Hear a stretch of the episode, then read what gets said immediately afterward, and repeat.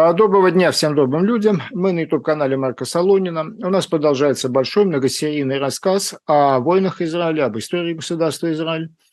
А, сегодня у нас третья, последняя, завершающая часть цикла, посвященного так называемой шестидневной войне, войне 1967 года.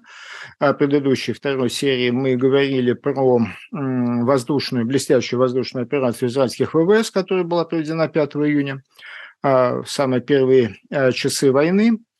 А сегодня мы будем говорить о главном, а главное все-таки всегда происходит на земле, и в этой войне все главное, тяжелое кровопролитное происходило на земле.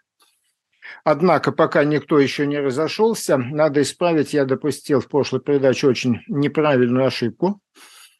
Налет и иракских два, ну, советских, конечно, бомбардировщиков Ту-16 иракских ВВС на Нетанью и Мегидо происходил действительно утром в 6.30 утра второго, второго дня, я сказал, первого дня войны, чего, конечно, никак не могло быть. А никакого э, налета иракской авиации до начала операции израильских ВВС быть не могло. Это был второй день войны, 6 июня, поношу извинения. А с этим уточнением мы теперь приходим к обсуждению главного.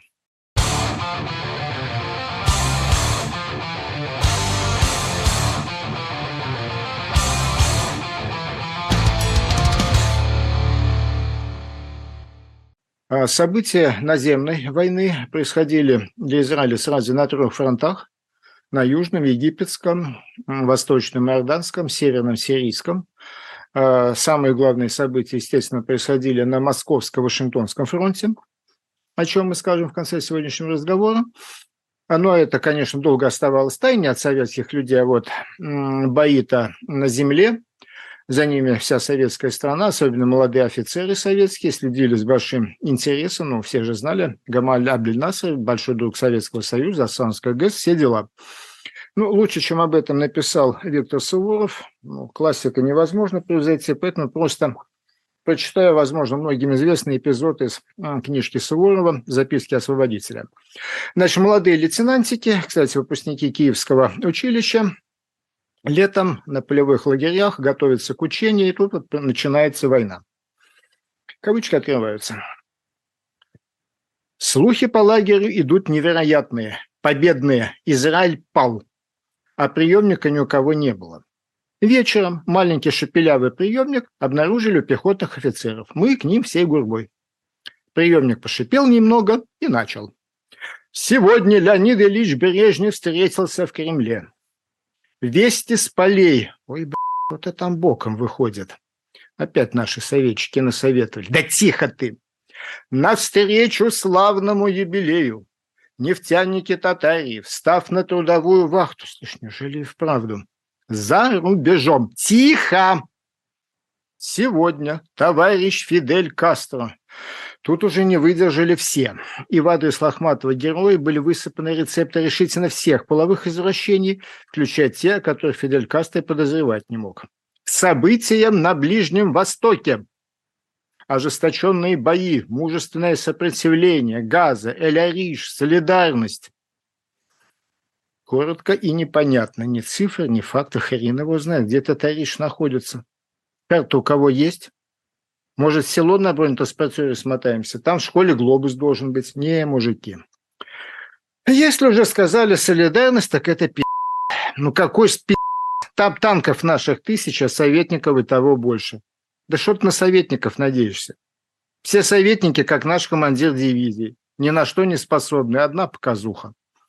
Привезли школьный глобус. Эль-Ариша на нем не было. Да и Израиль трудно было найти, но мы успокоились. Даже на глобусе арабское превосходство было явным. А конец цитаты.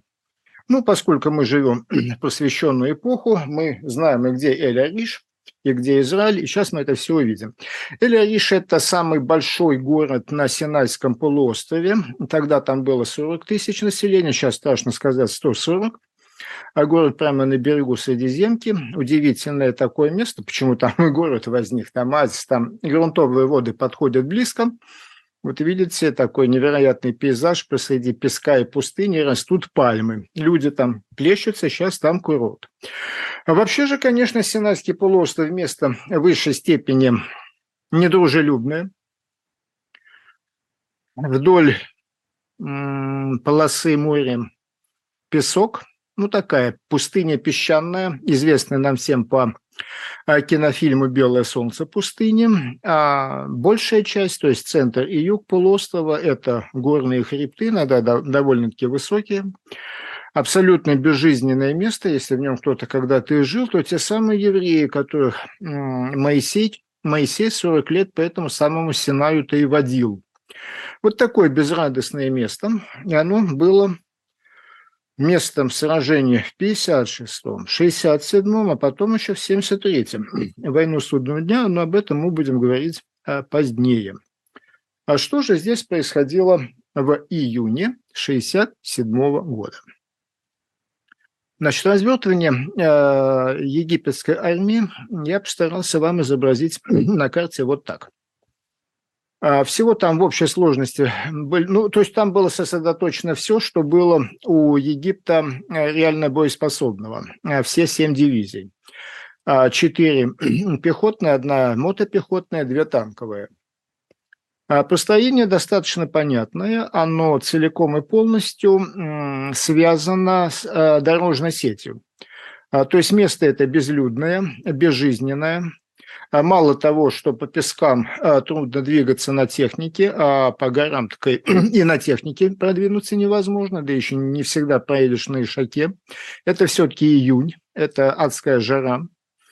То есть, э, если ты отошел от колодца слишком далеко, то э, солнце убьет тебя быстрее и лучше, чем любая авиация. Поэтому боевые действия на Синае всегда привязаны были, были а всегда привязаны к дорогам, к тем немногочисленным дорогам и перевалам, которые там есть. А главная дорога, как нетрудно догадаться, идет вдоль берега моря, построена, конечно, еще англичанами. Там и железная дорога есть а, вдоль берега, а, есть и автомобильная дорога. И вот там вот этот самый Эль-Ариш, рядом с ним я там звездочку, видите, поставил зеленую пятиконечную.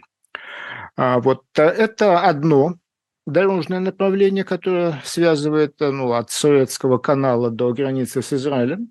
А там были развернуты две пехотные дивизии, ну, фактически там, где сектор Газа, оккупированный Египтом по результату войны 48-49 годов. Вот, вот в полосе от Хан-Юнис до Эль-Ариш были две пехотные дивизии, там был создан мощный укрепрайон, они давно готовились к этому делу, там были бетонированные доты, артиллерия, большое количество минных полей, то есть они готовились на этом участке сдержать возможный рывок израильских танков и, с другой стороны, иметь плацдарм для собственного развертывания. А вторая группировка тоже две пехотные дивизии, ну понятно, что находились, опять же, на следующем э, дорожном направлении, вот так называемая центральная дорога, который идет на Исмаилию, вот на Советском канале Исмаиля, там были две пехотные дивизии. А, наконец, а, третья пехотная, да-да, пишут, мотопехотная, а, находилась на юге, там, где последний уже южнее дорог нет, от Аль-Кантала до Эль-Тахама и Нахла. Ну, здесь она Нахель называется по-арабски. А две танковые были расположены в полном соответствии с советскими, ну, скажем так, одна танковая уж точно была расположена а, в соответствии с лучшими советскими представлениями, то есть э, в глубине, в глубине, на перекрестке Бир-Гав-Гафа это называется. А, то есть пехота пробивает пролом в обороне противника, потом в этот образовавшийся тактический прорыв а, вводится уже а, моторизованное соединение, это классика советского военного искусства. А еще одна танковая дивизия находилась, как видите, недалеко от границы, ну, собственно, и с той, и с другой стороны границы пустыня. С одной стороны она называется Синайская, а с другой она называется пустыня Негев которая могла быть, э, видите, там есть ракадная, то есть параллельная будущему фронту дорога, можно было перебросить на юг, можно было перебросить на север, а вообще предполагалось, что в случае, если израильтяне попытаются нанести контрудар, то есть наступать на Синай, то, соответственно, она должна была ударить во фланг и тыл и перерезать пути коммуникаций израильских войск, если они смогут проникнуть на Синайский полуостров. Вот такая была схема построения у противника. А что же планировал и что сделало, в конце концов, израильское командование? Да, значит, в общей сложности там у египтян было э, не менее 100 тысяч человек, только на Синае, не считая того, что было с другой стороны, запада от Суэцкого канала, 100 тысяч человек, более тысячи танков. А, три дивизии были сосредоточены для решения задачи разгрома египетской армии. А, с севера на юг им, соответственно, командовал Таль Йоффе и Ариэль Шарон. Таль – это создатель израильских, извиняюсь, израильских, конечно танковых войск, а, самых, ну, с самого начала создания государства Израиль постоянно воевал, поднимаясь по служебной лестнице. А, в дальнейшем он был а, заместителем начальника генштаба во время войны судного дня – ну, а сейчас-то, наверное, больше всего известен он как разработчик знаменитого танка Меркава. понятно, что он не был инженером, но как военный специалист он, э, так сказать, э, сформировал облик этого, этого танка. Э, бригада Таля, извиняюсь, дивизия Таля была весьма вооружена, 250 танков, 50 орудий. Придана ей была бригада ну, десантников, которые не, не десантировались, но использовались как высоко квалифицированная пехота. А, соответственно, южнее была бригада дивизия Йоффе и еще южнее дивизия Шарона. А план был такой. Дивизия Таля должна была пробить укрепрайон, выйти к Эль-Аришу и далее наступать вдоль прибрежного а, шоссе к каналу. А, дивизия Шарона должна была решить самую сложную задачу э, – пробить очень мощный, очень мощный укрепрайон а, там, где Абу Агейла, вот зеленая стоит, э, звездочка и Джебель Либни. А, то есть вот вся эта полоса, это была сплошная полоса укреплений э, минных полей, бетонных огневых точек. Ну, то есть важнейшая дорожная развязка. Понятно, что если ее пробить, дальше, уже, дальше мы уже выходим на оперативный простор. А дивизия Йофа между ними расположенная, у нее была другая задача, а, тоже не менее сложная, но другая. А, ей предстояло наступать в абсолютном бездорожье по песчаным дюнам, выйти к перекрестку Бир-Лахфан и дальше уже в зависимости от обстановки помогать или соседу слева, или соседу справа. Сосредоточились они там в последние часы перед началом войны в абсолютном радиомолчании. И после того, как поступили сообщения о том, что удар израильской авиации, первый удар по египетским аэродромам оказался успешным, они получили э, приказ на переход в наступление. А, накануне этого наступления а, вечером 4 июня э, Таль, ну я цитирую по книге Майкла Лорина, а, Таль собрал своих командиров, а, сказал им, что война редко происходит так, как ее запланировали, ситуация будет меняться, поэтому вы должны руководствоваться одним единственным принципом. Каждый наступает, каждый прорывается вперед, не оглядываясь ни по сторонам, ни назад. Если мы не победим, нам будет некуда возвращаться мы будем только наступать, невзирая на любые потери. Ну, с потерями, прямо скажем, долго ждать не пришлось. Э, действительно, это мощный укрепрайон. Маневрировать практически негде. С одной стороны вода, а с другой стороны песчаные дюны, в которых потонет любая э, бронетехника. Э, поэтому укрепрайон пришлось пробивать буквально в лоб – а с тяжелыми потерями, а с большим количеством горящих танков. В этой войне тому, кто везет, сильно везло. Вообще история шестидневной войны заставляет даже злостного атеиста вроде меня задуматься.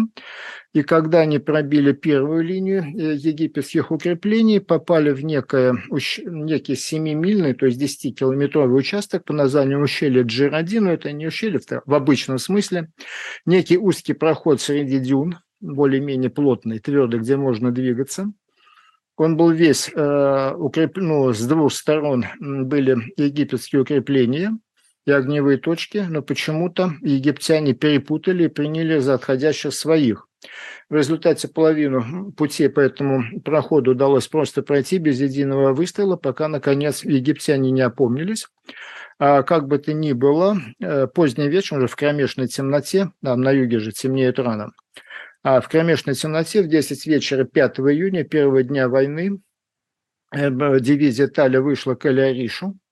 Этот первый рывок обошелся в 28 сгоревших танков, 66 человек убитых, 93 раненых. Сразу же говорю, это одна пятая, чуть больше одной пятой всех потерь израильской армии в Синайской, ну вот этой битве против египетской армии на Синае. Одна пятая в одной из трех дивизий за один день. А следующий день, 6 с утра, начался штурм Аль-Ариша. А город, как я уже говорил, 40 тысяч, достаточно большой. Как выглядят эти города, мы представляем, кто-то так видел, кто-то на картинках видел. То есть это каменные дома, там из дерева не строят, с узкими бойницами, э, окнами. А бой за Эль-Ариш э, шел весь день. В конце концов удалось пробить его. И, соответственно, к рассвету третьего дня войны, а 7 июня э, дивизия Талия уже вырвалась на оперативный простор и вышла на Приморское шоссе. А что у нас происходит на Э, там, где наступала э, дивизия Шарона, в направлении Абу-Агейла, где-то это укрепрайон Абу-Агейла Джебель-Либни, который, опять же, как пишет книжка, сражение про Абу-Агейли, наиболее кровопролитное сражение всех войн Израиля. Ну, э, Думаю, что когда мы будем говорить про войну судного дня, это мне не изменится, но такое люди в книжках пишут. А здесь, было, здесь уже появились некие возможности для маневра. А, поэтому там была спланирована достаточно сложная операция, охват укрепрайона с двух сторон некими клещами. А, кроме того, в тылу, а, в тылу на дороге между Абуагел и Джебелипни предполагалось высадить парашютный десант. В качестве мотопехоты использовались резервисты, посаженные на гражданские автобусы. А, таким образом, началось, началось это сражение чрезвычайно тяжелых, чрезвычайно тяжелых боях э, в течение дня удалось э, все-таки первую линию пробить. А наступил вечер, и наступил и произошло самое большое, ну, в масштабах, в масштабах возможностей Израиля, Э, день, день артиллерии, то есть вечером в 22, уже опять-таки в кромешной темноте, израильская артиллерия подтянули 6, аж 6 дивизионов, а гаубиц 105 и 155 миллиметровых, ну это предположительно, если считать дивизион 12, как обычно, значит 72 ствола. Эти 72 ствола в течение 20 минут отстреляли 6 тысяч снарядов, Э, которыми разрушили оставшиеся не, еще недоразрушенными укрепления. Одновременно с этим в кромешной темноте высадили вертолетный десант. А на этот раз везение несколько изменило. А половина не нашла своего места высадки. Часть не смогла приземлиться из-за мощного огня земли. А тем не менее, десант высадили. Десант этот просто перебил прислугу артиллерийских орудий э, египетских. В результате на рассвете следующего дня, 6 э, наступление э, продолжилось, и к исходу дня весь этот укрепрайон был пробит. А что при этом делала э, дивизия Йоффе? Первый день они ползли по пескам. Ну, то есть, понимаете, если там не было никаких египетских укреплений, то египтяне, вообще говоря, люди пустыни, были убеждены, что там уж точно наступать невозможно. А за день они проползли 50 километров, э, вышли к э, перекрестку Бир-Лахфан. Ну, к этому моменту, естественно, уже проснулось и египетское командование, и вот та самая танковая дивизия, которая у них была в глубине, через Джебель-Либни, выдвинулась к этому перекрестку. А, произошел достаточно уникальный ночной бой, весь всю ночь с 5 на 6 июня. А, шел танковый бой. Это, еще раз напоминаю, 67 год. Это вам никаких тепловизоров в танке нет. А, тем не менее, в результате этого боя, оставив большое количество сожженных танков, египтяне вынуждены были откатиться назад по перекрестку Джебель-Либни, преследуемой дивизией Йофа. И э, в конечном итоге, опять же, этот, эти два дня, 5 и 6, закончилось тем, что на рассвете 7 Э, израильские войска заняли, выбили египтян из Джебель-Либни, а также вышли, опять же вышли на оперативный простор и получили возможность наступать дальше. А что у нас происходит южнее? Южнее, напротив Аль-Кунтила, э, была одна единственная израильская восьмая механизированная бригада – Э, которая в первый же день войны перешла э, границу, атаковала противника, заняла Аль-Кантила, Аль, это самое Аль-Кунтила, отбросив пехотную дивизию, которая вообще там находилась задачей наступать, перерезать нижний вот этот вот уголочек по карте нижний э, пустыни Негев и таким образом отрезать Эйлат, главный израильский порт на юге от всей остальной страны. Но это у них не, не, не получилось. Получив встречный удар, они немного откатились. А танковая дивизия, которая там застряла посередине, два дня думала, что же она, собственно, собирается делать. А, достаточно странно, учитывая, что ее командир, генерал Шазли, перед ним было большое будущее.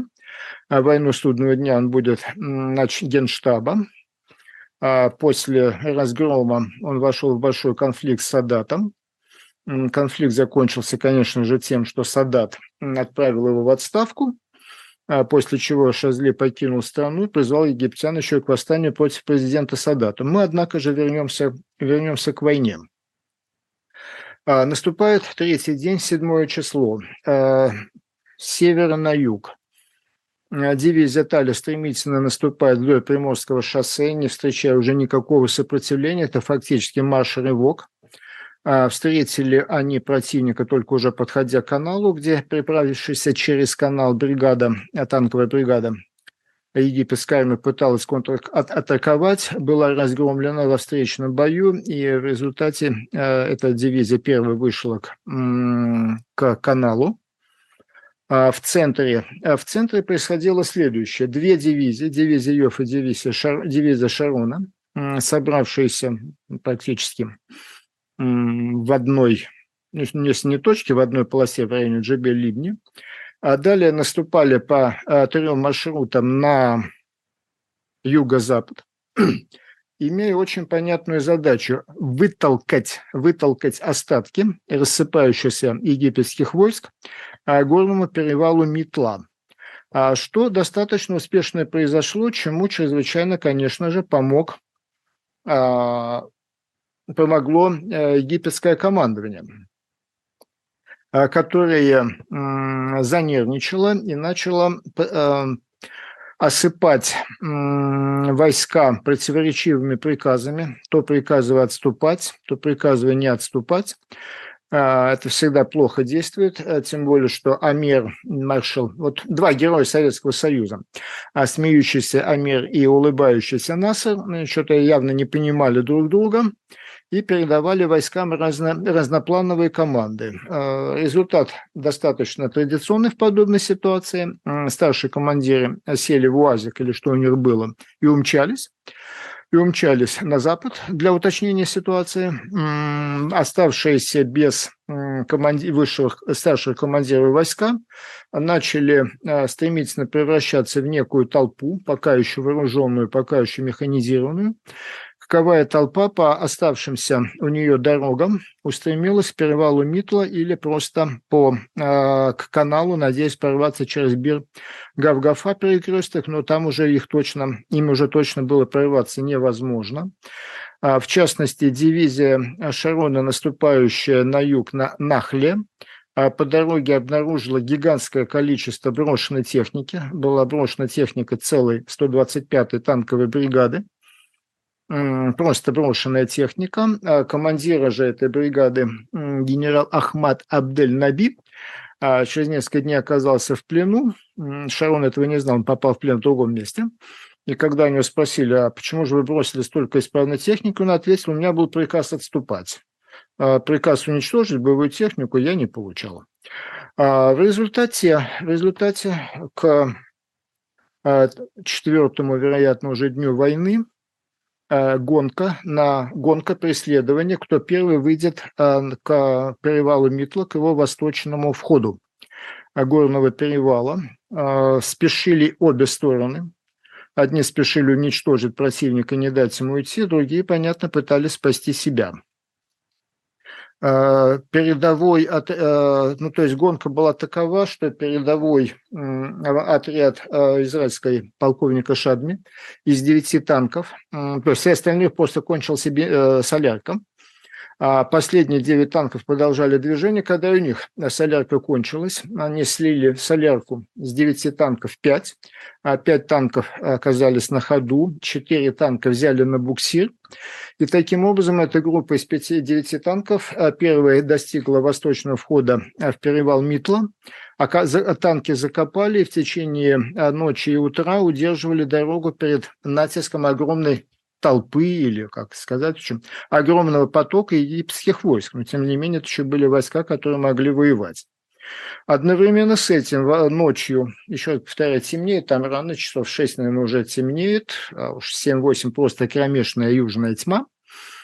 А израильская танковая рота, двигаясь к перевалу, оказалась посреди огромного, огромной колонны египетских войск.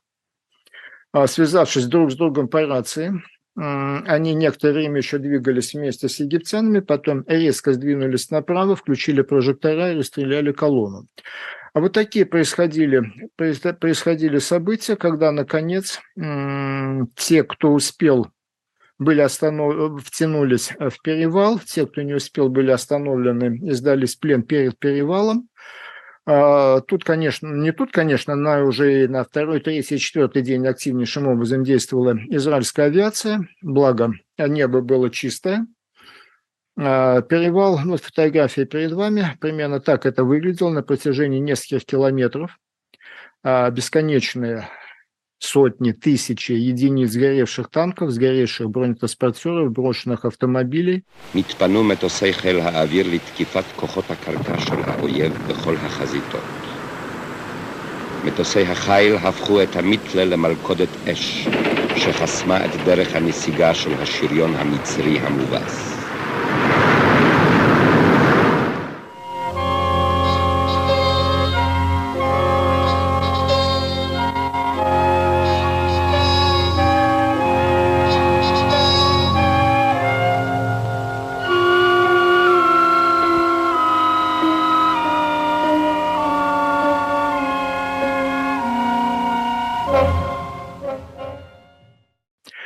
Десятки тысяч бродящих без командования и воды египетских солдат. А, в конечном итоге в плен-то взяли всего 5 тысяч, э, в плен уже брали только офицеров, солдат э, просто отпускали, иногда из соображений гуманности их просто отвозили на египетском же грузовике к каналу. А, в плен было, еще повторяю, захват, взято порядка 5 тысяч э, командиров которые потом в конце войны обменяли на несколько десятков, несколько десятков израильских пленных. Общий итог – полный разгром египетской армии. По израильским оценкам, египтяне потеряли 15 тысяч человек. А, Египет сами, сами признают потери убитыми порядка 10 тысяч человек. 5 тысяч, как я уже сказал, пленных. А, порядка 800 танков осталось в этой пустыне две трети сожженные, треть еще вполне исправные, они долго стояли на вооружении израильской армии. Этот блестящий успех стоил армии обороны Израиля а, порядка 300 убитых, более тысячи раненых а, солдат и офицеров, потеряно несколько сотен танков, но в разной степени возвратности и невозвратности этих потерь. А, теперь переходим к событиям на другом фронте, а, фронте войны против Иордании, то есть освобождение западного берега или по тому, как это называется в Израиле, Шамрон и Худа, Самария, Иудея в более привычном для русского слуха написании. Это совершенно другой театр, это другой рельеф. Смотрим вот Google снимок. Это совсем не похоже на а, пустыню Синайского полуострова. Это горный хребет. разрезик я вот так вот нарисовал от руки, но в общем, в общем правдоподобно. А то есть есть Средиземное море, а вдоль берега моря, ну, примерно 20-километровая прибрежная равнина, а дальше начинается такими тремя ступеньками а, горный хребет, который тянется с э, севера на юг, вот так тремя уступами он поднимается, и дальше достаточно круто и быстро обрывается вниз э, в долину, по которой протекает река Иордан и, соответственно, два озера – Кенерет или и Генесарецкое озеро, и э, соленое Мертвое море.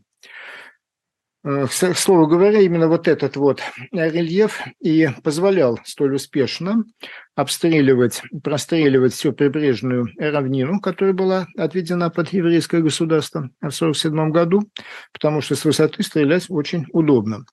Еще раз смотрим на, на карту в плане именно по верхнему обрезу, по водоразделу, по верхнему хребту. Такой вот цепочечкой разместились с древнейших времен э, здесь города. Ну, прежде всего, конечно, Иерусалим, южнее Иерусалима, Бетлехем, Вифлеем и Хеврон. И на севере Рамала, Шхем, по-арабски Наблус, Джинин. Ну, Шхем – это очень древний город, Джинин, конечно, уже наводил.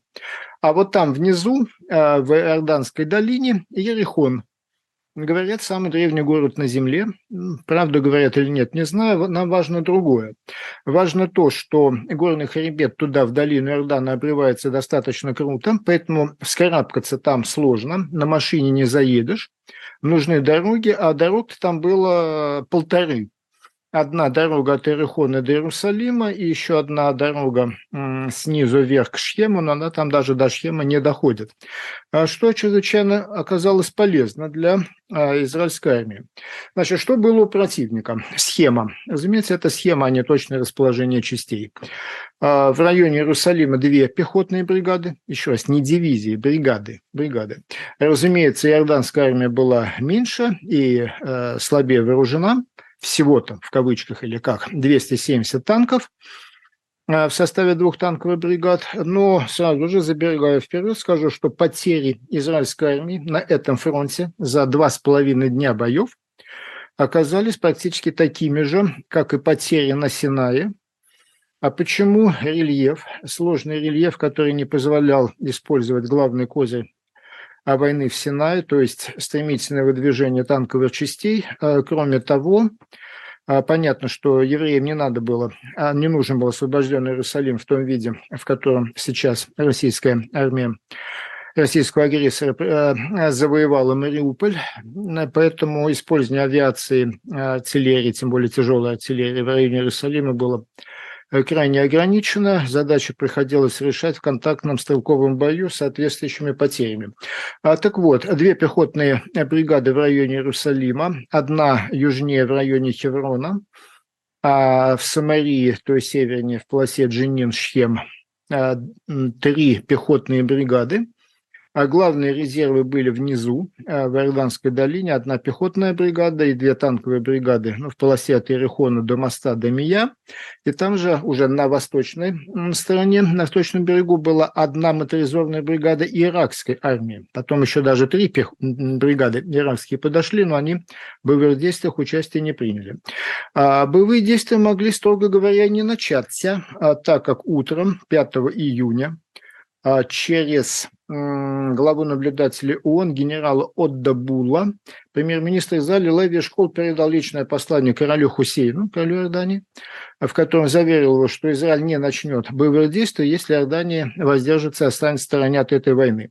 Однако, мы об этом говорили в предыдущей серии, под мощным давлением, обманом и провокацией со стороны двух героев Советского Союза, Насера и Амира, а, он поддался на это дело, и в 11 часов дня 5 июня начались артиллерийские обстрелы прибрежной полосы со стороны иорданской армии и налеты иорданской авиации. А таким образом, война стала неизбежна, и война началась. А что произошло в первый день? Ну, даже это не первый день, боевые действия начались во второй половине дня, первый пол дня. Но прежде всего это Латрун. Но те, кто слушал наши предыдущие передачи этого цикла, мы еще раз напоминаю, Латрун Очень красивое место, гора, монастырь, э, крепость крестоносцев, Ричард Львиное сердце и все дела. А вот это вот дело прирезает дорогу, связывающую Тель-Авив с Иерусалимом. Ее заняли иорданцы в самом начале войны 1948 года. И трехкратные, чрезвычайно кровопролитные попытки армии обороны Израиля выбиться оттуда иорданцев не удались. А, Латрон был освобожден в течение нескольких часов ударом танковой бригады. А одновременно с этим из коридора, коридора, связывающего ну, израильскую территорию с Иерусалимом, были нанесены два удара. Один на север, а, с общей задачей выйти на шоссе Иерусалим-Рамалла, перерезать его и таким образом изолировать Иерусалим от иорданских частей на севере, в Самарии, и другой такой странного вида, кривой кривая стрелка, они тут все были стрелки кривые, потому что это горы. И здесь иногда для того, чтобы пройти на один километр налево, надо делать много кругов вверх, вниз и так далее. Вот таким странным образом э, была решена задача выйти к Вифлеему, перерезать дорогу, связывающую Иерусалим с югом, Иерусалим с Хевроном. Опять же, с той же задачей изолировать этот район будущего боя. Разумеется, иорданцы отреагировали вполне ожидаемым образом, и вечером, когда стемнело, а, по дороге от Иерихона на Иерусалим двинулась большая колонна танковой бригады и пехотная бригада иорданской армии на усиление обороны Иерусалима. Эта задача была решена и авиацией. Ну, благо, мы об этом говорили, израильская авиация ликвидировала иорданскую авиацию в течение нескольких часов второй половины дня 5 июня. А воздух был чистый, была только что темнота, но темнота была решена с помощью осветительных бомб. А, в результате вся дорога оказалась как перевал Митла, заваленная подбитыми, сгоревшими или брошенными машинами, танками, бронетранспортерами иорданской бригады, и прорваться к Иерусалиму им не удалось. Что происходит на севере? На севере из района Мегидо, многократно упомянутого нами, две пехотные бригады наступали на Джинин, а, но здесь они наткнулись на весьма упорное сопротивление иорданской армии. На следующий день, 6 июня, бой там стал еще более ожесточенным. А, то есть иорданцам удалось от моста Демия поднять, поднять подкрепление, танковую бригаду а, к Шхему, и вот она двинулась туда, к Джинину, двумя колоннами. Там в течение всего дня 6 июня перехотал ожесточенный танковый бой, причем с переменным успехом, с переменным успехом. А, Хайм Герцог, который я, собственно, и цитирую, кто такой? Ну, в конце концов, он был президентом Израиля. А до этого он был начальником военной разведки, военным атташе в Соединенных Штатах. А вот в этот период именно он, именно он и стал военным губернатором Самарии Иудеи после их освобождения. А, так вот, по его словам, иорданцы сражались исключительным мужеством. Так вот он и написал. А, бой грохотал весь день, пришлось подтягивать резервы. Откуда их взяли? А взяли их с севера, сирийской границы. А дело в том, что сирийские арабские социалистические возрожденцы, хотя и кричали громче всех, провоцировали всех громче всех, а, но сами ничего делать не стали, кроме попытки авиационного удара по Хайфе в первый день войны и, иначе, соответствующего ответного удара удара израильской авиации. В результате появилась возможность 6 э, числа, второй половине дня, подтянуть силы оттуда. Одна бригада наступала от Бейс-Шана ну, по карте вниз, то есть на юг, вдоль, э, вдоль реки Иордан, отсекая снабжение, снабжение иорданских танкистов от э, моста Демия после чего им, естественно, надо было что-то делать. Э, одновременно с Анной Калькилия только арм еще было, э, пересечена зеленая линия разграничения. А в конечном итоге, уже к позднему вечеру 6 числа, сражение у Джинина завершилось разгромом там иорданской армии, и уцелевшие части покатились назад вниз, отступая к реке. А далее 7 числа, то, что здесь у меня обозначено тонкими прерывистыми линиями, вполне понятная логика.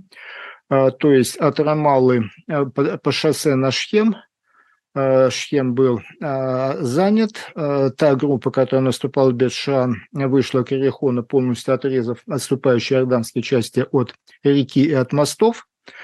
Соответственно, был полностью блокирован севера Иерусалим, и э, спустившись с горы, скажем так, был занят Иерихон, от Иерихон уже практически не встречая сопротивления, вышли к двум мостам, полностью взяв под свой контроль эту э, речную преграду. 7 числа уже началось массовое оставление бросания военной техники, и орданцы, кто вплавь, кто вброд, Э, пере, пере, оставшиеся уцелевшие переправились через Иордан на восточный берег, где их никто не преследовал. Главное же, конечно, происходило в Иерусалиме. А здесь ничего нового не придумали э, со времен императора Тита, который в 70-м году нашей эры э, штурмовал, в конце концов занял и разрушил Иерусалим. Над городом, с востока от города, с востока, нависают две горы, гора Скопус – Э, Сторожевая гора, и Масличная гора, господствующие высоты. С них э, начинали штурм и римляне. А также была построена операция по освобождению Иерусалима на этот раз. Началась она в ночь с, э, в ночь с 5 на 6, 5 на 6 общая задача, но поскольку и снизу сверху по карте, то есть с севера и с юга город был уже изолирован, а те части, которые наступали, главную роль там играла 55-я э, парашютно-десантная бригада, э, было принято решение обойти Иерусалим главным образом с севера, опять по тому же самому маршруту выйти на гору Скопус, э, Масличная гора – Гефсиманский сад. Ну, вообще у нас тут как путеводитель туристический все это звучит, но, к сожалению, шел бой и гибли люди. А в течение дня 6 а, июня эти задачи были решены. А те две пехотные бригады, которые были орданцев, были разорваны на отдельные полуокруженные части к северо-востоку и к востоку от города. А, вечером 6 числа король предпринял последнюю отчаянную попытку спасти ситуацию, последнюю оставшуюся у него в резерве бригаду. Опять же, пользуясь ночной темнотой от Иерихона, а по горе наверх пытались а, перебросить к Иерусалиму. А поскольку опыт уже был, то двигались не по дорогам, а пехота просто карабкалась по козьим тропам, но, однако, и на козьих тропах израильская авиация с помощью осветительных бомб и ракет все это дело высветила, и уцелевшие скатились вниз. А, таким образом, к утру, э, к утру 7 числа город, э, старый город, стены, ну, то есть османские стены, был фактически в полуокружении севера, востока и юга. А, северо-востока и юга. А, совещание утречком открылось у короля Хусейна, как а, пишет один из свидетелей. Король находился, выглядел ошеломленным, подавленным и униженным. А после этого утреннего совещания король выступил по телевидению, призвал своих подданных воевать до последнего дыхания и до последней капли крови. Одновременно с этим э, передал э, приказ иорданскому гарнизону прекратить сопротивление, дабы не усугублять дальнейшую политическую ситуацию а, ответственностью за разрушение города. В 8.30 начался, 7 числа начался штурм в кавычках, как такового сопротивления не было, но стреляли снайпера, то ли не подчинившиеся приказа, то ли а до них этот приказ не дошел. А, примерно в 10 утра через львиные ворота первые группы зашли в город, а там, представьте себе, встретили старейшины, которые признали капитуляцию города и передали некие условные ключи. И а, отряды 55-й парашютной бригады вышли к западной стене. Она никогда не называется евреями в Иерусалиме стена плача. Вот европейский такой термин. Это просто западная стена. Это стена, которая окружала когда-то храм. А Тит, римский император, она не случайно осталась, эта стена. Тит, который стер город с лица земли, перебил или продал в рабство всех уцелевших защитников, распорядился одну стену оставить для потомков, чтобы потомки видели, насколько мощная была эта стена и какой подвиг совершила его армия. А, вот туда и вышли израильские парашютисты. Вот эта знаменитая, признаменитая фотография. А, Господь был милостив. Все трое, один из них из Йемена, один из Марокко. Ну, белобрысый парень в центре. А понятно, что европеец, насколько я понял, он из Польши. А все остались живы. Через 50 лет спустя их фотографировали там же, а на этом же месте. А вот этот белобрысый парень стал врачом, известным врачом, как, видимо, уже у него внуки. Так вот, возвращаемся, возвращаемся в утро 7 июня 67 года. А евреи ждали этого 2000 лет, но как-то никто не удосужился подготовиться. А что же делать-то надо? А что же в этой ситуации надо делать? А тем не менее, был там, был не, не случайно, а вместе с наступающими, а был главный раввин армии обороны Израиля, Шлома Горин, полковник Мотигур, командующий 55-й десантной бригадой, трех человек, легенда такова, приставил к нему трех человек, чтобы его держали, чтобы он не кинулся к стене, перед стеной открытая площадка, а работали снайпера. А, тем не менее, он вырвался из трех парашютистов, добежал до стены, был у него с собой, конечно, взят шафар, рог шафар, потрубил шафар, а после чего была прочтена поминальная молитва, и было, было по кому за один, собственно, день, ну, полтора дня штурма города, 97 а, погибло, 430 раненых, а прочитав поминальную молитву, он провозгласил, я генерал Шлома Горин, главный раввин армии обороны Израиля. Мы пришли сюда, чтобы никогда больше отсюда не уходить. А в 14.30 прибыли большое начальство, одноглазый министр обороны Моше Даян, командующий Центрального фронта Наркис, начальник генштаба Рабин. Даян по традиции засунул записочку между камнями западной стены. Мы не знаем, что он там написал. Э, журналистам же он сказал, мы воссоединили город, вечную столицу Израиля, чтобы он никогда больше не разделялся. Нашим арабским соседям мы даже в этот день предлагаем руку с миром. Вторая половина дня еще продолжалась отход, бегство и разгром э, некоторых частей Иорданской армии в Самарии и Иудее. Вечером в 20.00 7 июня Израиль и Иордания подписали соглашение о прекращении огня, и этот фронт, Центральный фронт, был ликвидирован. А боевые действия на Иорданском фронте закончились вечером, 8 вечера 7 июня. А, строго говоря, боевые действия в Синае еще продолжались. Однако надо было чрезвычайно спешить, и в течение буквально одного дня 8 июня э, были переброшены, в частности, 8-я механизированная танковая э, бригада Синая, переброшены части из Самарии, и надо было приступить к решению третьей задачи на третьем фронте, сирийском фронте. А что у нас там? А там у нас горное плато, называемое голландские высоты – Э, все перед вами, масштабную линеечку видите, достаточно э, большая в э, направлении с севера на юг. Это плато, нависающее примерно на 500 метров, то есть там большой перепад и очень крутые подъемы а над Галилеей. С этого плато сирийская артиллерия систематически годами обстреливала еврейские и израильские поселения в Галилее. А времени было мало, задача была чрезвычайно э, сложная. Строго говоря, а, в начале, до войны, на этапе планирования, в частности, Моше Даян был категорически против, потому что считал, что попытка штурма здесь приведет к огромным потерям. А мало того, что 500 метров перепада высоты, там были за многие годы выстроены э, сирийцами а фактически огромный укрепрайон э, с минными полями, колючкой и железобетонными огневыми точками. А, тем не менее, оставлять эту кровоточащую занозу было невозможно, а спешить надо было потому, что, а, что происходят события на главном Московско-Вашингтонском фронте.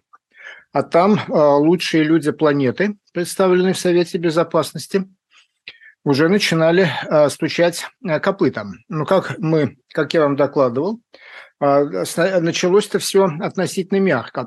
5 июня, 7 часов 47 минут Вашингтонского времени, соответственно, где-то 3 часа дня в Москве, а, Косыгин послал первую телефонограмму э, президенту Джонсону. Там еще э, речь шла так, а, вежливо и торжественно. Долг всех великих держав добиться немедленного прекращения военного конфликта. А Джонсон через пару часов ответил еще красивее. Мы удивлены и встревожены. Удивлены и встревожены предварительными сообщениями о тяжелых боях между израильскими и египетскими войсками. Но кто же мог думать, что такое произойдет? Радио нету, телевизор еще не придумали. Ну, ЦРУ вообще не существует. А продолжаю читать ответ Джонсона. Как вы знаете, мы прилагаем максимум усилий, чтобы предотвратить такую ситуацию. Мы считаем очень важным, чтобы Совет Безопасности смог как можно быстрее положить конец этим боевым действиям. Наступает следующий день, 6 июня, 5 часов 34 минуты Вашингтонского времени. Следующая телефонограмма по горячей линии. Но тут уже Москва понимает, что речь идет не о не победе двух героев Советского Союза, Амира и Насара, а речь идет о чудовищном разгроме. А, соответственно, меняется фразеология. Значит, на этот раз Москва а, считает необходимо принять резолюцию с решительным требованием немедленного прекращения огня и отвода войск за линию перемирия. А через пять часов Джонсон отвечает. Джонсон позволяет себе выразить озабоченность. Только чем озабоченность? Я был озадачен, господин председатель, председатель Совета Министров, а тем, что было сказано советской прессой и радио. Обвинение Соединенных Штатов в соучастии в агрессии бесполезно. Я знаю, что вы не несете ответственность за Каир, потрясающе. Но вы должны знать, что мы были поражены тем, что Каир всего несколько часов назад утверждал, что авианосная авиация США участвовала в атаках на Египет. Это совершенно ложное и явно надуманное обвинение. Поскольку вы знаете, где находятся наши авианосцы, я надеюсь, что вы поможете Каиру правильно разобраться в этом вопросе. А, по сути же дела, а, господин Джонсон практически полностью соглашается с товарищем Косыгиным и тоже предлагает резолюцию для Совбеза, кавычки открываются, а, призывают Совбез призывает соответствующие правительства принять необходимые меры для немедленного прекращения огня и скорейшего вывода своего вооруженного персонала за линию перемирия. Ну, чтобы совсем не потерять лицо, а, Джонсон добавил еще пару слов, которые я от вас подло скрыл. Читаю теперь полностью. И скорейшего вывода, запятая, без ущерба для соответствующих прав, притязаний или положения кого бы то ни было своего вооруженного персонала за линией перемирия. Что это значит, непонятно. А без, как можно без ущерба для прав и положения кого бы то ни было а вернуть ситуацию к границам 49 года и снова превратить Израиль в полоску 20 километров вдоль берега моря. 7 а июня, следующий день, 8 часов 18 минут, опять подпрыгивает и звонит красный телефон. Следующая телефонограмма из Москвы. Э, Израиль игнорирует резолюции Совета Безопасности. Ситуация требует от Совета Безопасности использовать свои полномочия для обеспечения выполнения собственного решения. А через два дня, 9 июня, на стол президента Джонсона э, кладут очередной ежедневный обзор ситуации для президента от ЦРУ. Пункт 3 Советский Союз, он весь коротенький пункт, я вам целиком читаю. Кавычки открываются. Советы с трудом скрывают свое потрясение по поводу быстрого военного краха Египта. Советский, далее две с половиной строки исходного текста не рассекречены. Ну, то есть там был назван какой-то советский дипломат или еще кто-то, кого они подслушивали. Соответственно, это убрано, чтобы не светить. А советский не мог понять, кавычки, как наша разведка могла быть настолько ошибочной. Он с отчаянием спросил, кавычки открываются, как мы могли попасть в такую передрягу, кавычки закрываются. А комментарии других советских, хотя и более сдержанные, отражают похожее настроение. А вот в такой ситуации а, у Израиля в армии было очень мало времени для того, чтобы решить очень сложную задачу наступление на Голанах началось утром 9 июня. Э, ничего другого придумать, кроме, э, кроме того, чтобы карабкаться в гору, за это время было невозможно. Да, конечно, помогала авиация, благо к тому моменту уже у израильской авиации не было других задач, по сути дела, кроме поддержки наступления на Голанах. А, один из, одна из наступающих групп просто двигалась по практически ответственной стене, где сирийцы не, выстроили долговременные огневые точки, потому что считали подъем там невозможным. А танки тащили бульдозерами. Э, восемь бульдозеров на этом были э, разбиты вражеским огнем, погибли экипажи. А, тем не менее, за 9 число удалось лишь в двух точках пробить главную линию обороны. 10-го а наступление продолжилось. Вот эти прерывистые, за заливкой прерывистой синей, это линия наступления 10 числа. А, то есть были переброшены дополнительные силы из Самарии и уже в обход озера Кенерет, южнее Кенерета. Но главная точка, которую надо было захватить, это Кунейтера. Вот она обведена у меня там кружочком, овалом красным это господствующая высота, туда подходили главные дороги, там был главный укрепрайон, и от Кунейтри идет уже дорога на Дамаск, там по шоссе 61 километр, как показывает нам Google, и дальше уже практически не было ни укрепленных линий обороны, да и уже не было и сирийской армии. А, к вечеру, к вечеру 10 э, июня Кунейтра была занята, а главная линия обороны была пробита, а то, что уцелело сирийцев, отошло. Эти полтора дня ожесточеннейших боев а стоили израильской армии еще по различным оценкам от 150 до 200 убитых, не считая, соответственно, раненых и большого количества сгоревшей под огнем сирийской артиллерии техники. А, в этот самый день, 10 июня, 8 а, часов 48 минут Вашингтонского, соответственно, где-то 16-4 часа дня а, европейского, снова зазвонил красный телефон. На этот раз красный телефон уже начал просто угрожать.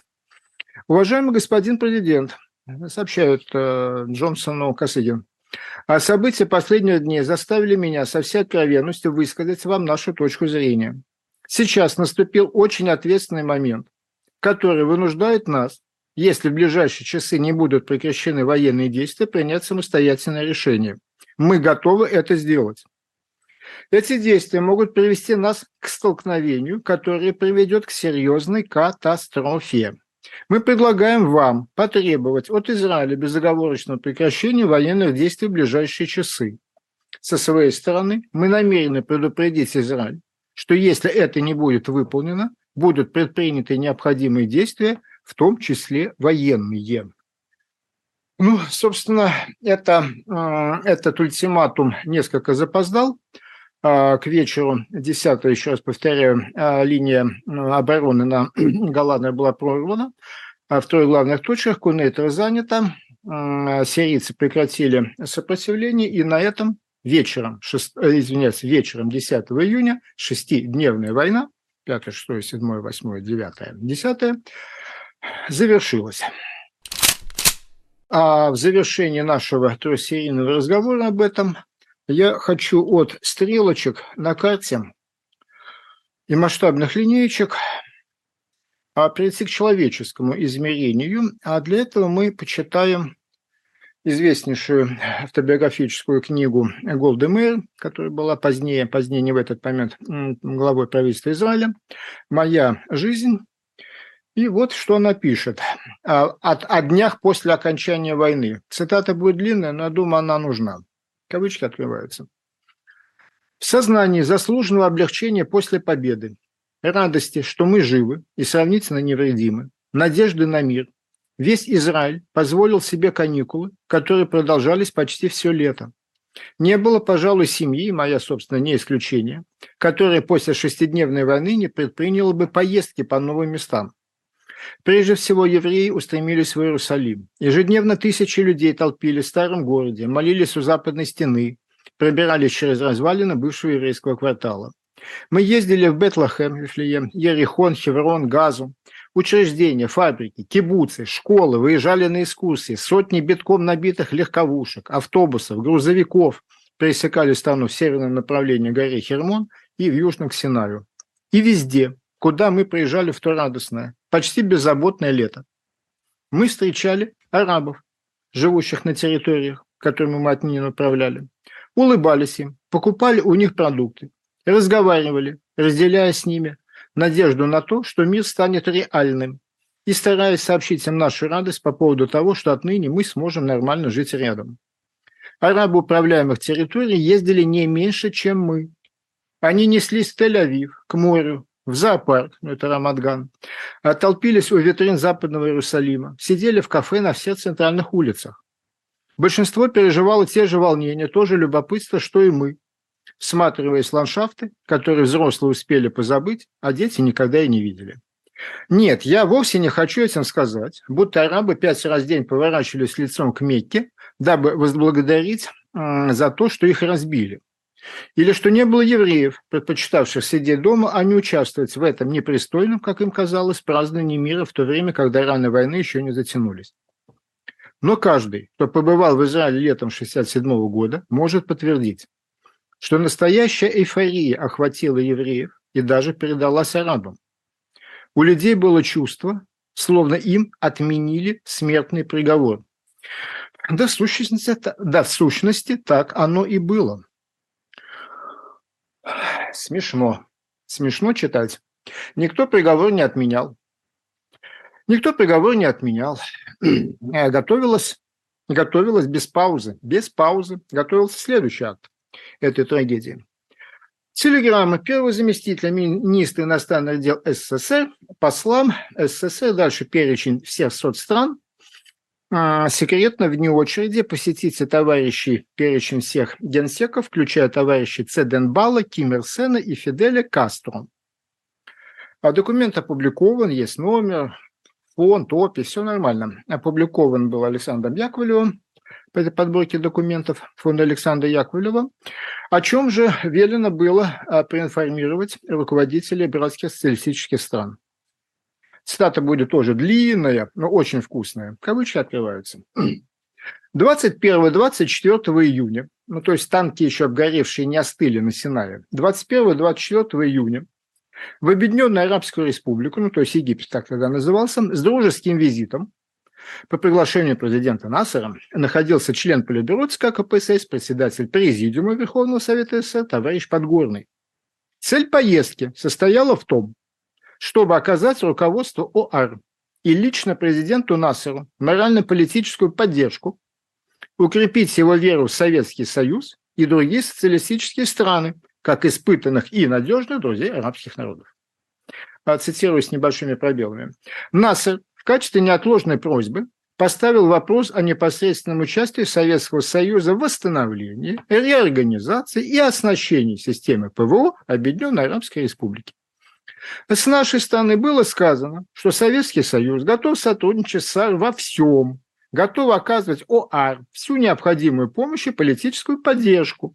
Нами было дано согласие поставлять военную технику, вооружение, а также направить военных советников. Было отмечено, что Советский Союз согласен принять участие не только в воссоздании системы ПВО, но и в укреплении обороны ОАР в целом. Ссылаясь на возникновение в связи с агрессией дополнительных трудностей в экономике, НАСА в беседах поставил вопрос о возможности оказания Советским Союзом экономической помощи. С советской стороны президенту Насару было сказано, что просьбы Объединенной Арабской Республики будут внимательно рассмотрены в Москве. А теперь подходим к самому вкусному, для чего я вам этот большой документ выдержками и цитирую. В доверительной беседе с товарищем Насаром о нашей инициативе был специально затронут вопрос. О чем? Вопрос о пропагандируемой в арабских странах концепции о необходимости уничтожения Израиля как государства. Президенту было сказано, что Советский Союз не может поддержать такую концепцию, противоречащую марксистско-ленинской идеологии. Было отмечено также, что такая концепция едва ли найдет поддержку и со стороны других друзей арабских народов. Насер в ответ заявил, что он в поддержку таких взглядов не выступал, что он сказал об уничтожении Израиля лишь один раз, ну, один раз не пидорас. Выступить сейчас публично против таких взглядов он не может, поскольку, по словам президента, это не соответствует настроениям арабов, которые ныне пребывают в истеричном состоянии по отношению к Израилю. Насер также сказал, что он понимает позицию советского правительства в этом вопросе, но арабы этого пока не поймут. Таким образом, НАСА по существу уклонился от нашего предложения отмежеваться от концепции уничтожения Израиля как государства. Однако на следующий день после беседы по этому вопросу в корейской печати появилась статья, квалифицирующая лозунг об уничтожении израильского государства как ошибочный, неприступный, не аморальный, ошибочный. Последняя фраза документа ЦК КПСС считает, что поездка НВ Подгорного в Каир была своевременной и весьма полезной. Ну, после таких, таких ясных выражений дружбы, поддержки, готовности укреплять оборонную способность, как у них называлось во всех аспектах, предоставить оружие и советников, арабы изрядно побитые, но не уничтоженные, встрепенулись, с 29 августа по 1 сентября того же 67 года в Хартуме, столице Судана, проходит саммит глав восьми арабских государств, на котором принимается резолюция. В резолюции пункт номер три, известный знаменитый пункт, по поводу трех «нет». На бумаге в резолюции было написано черным по белому никакого мира с Израилем, никакого признания Израиля, никаких переговоров с Израилем. И таким образом а, хвост, виляющий собакой, успешно потащил, я уже не помню, кто там кого тащил, содержанка тащила своего содержателя, или содержатель провоцировал своих содержанок, непонятно. А, но весь это, вся эта замечательная связка, неизменный миролюбивый Советский Союз с одной стороны, прогрессивные арабские страны, став, твердо ставшие на путь капиталистического развития с другой, двинулись к следующей войне – о которой нам придется говорить в следующих сериях нашего большого разговора. Сегодня спасибо за внимание.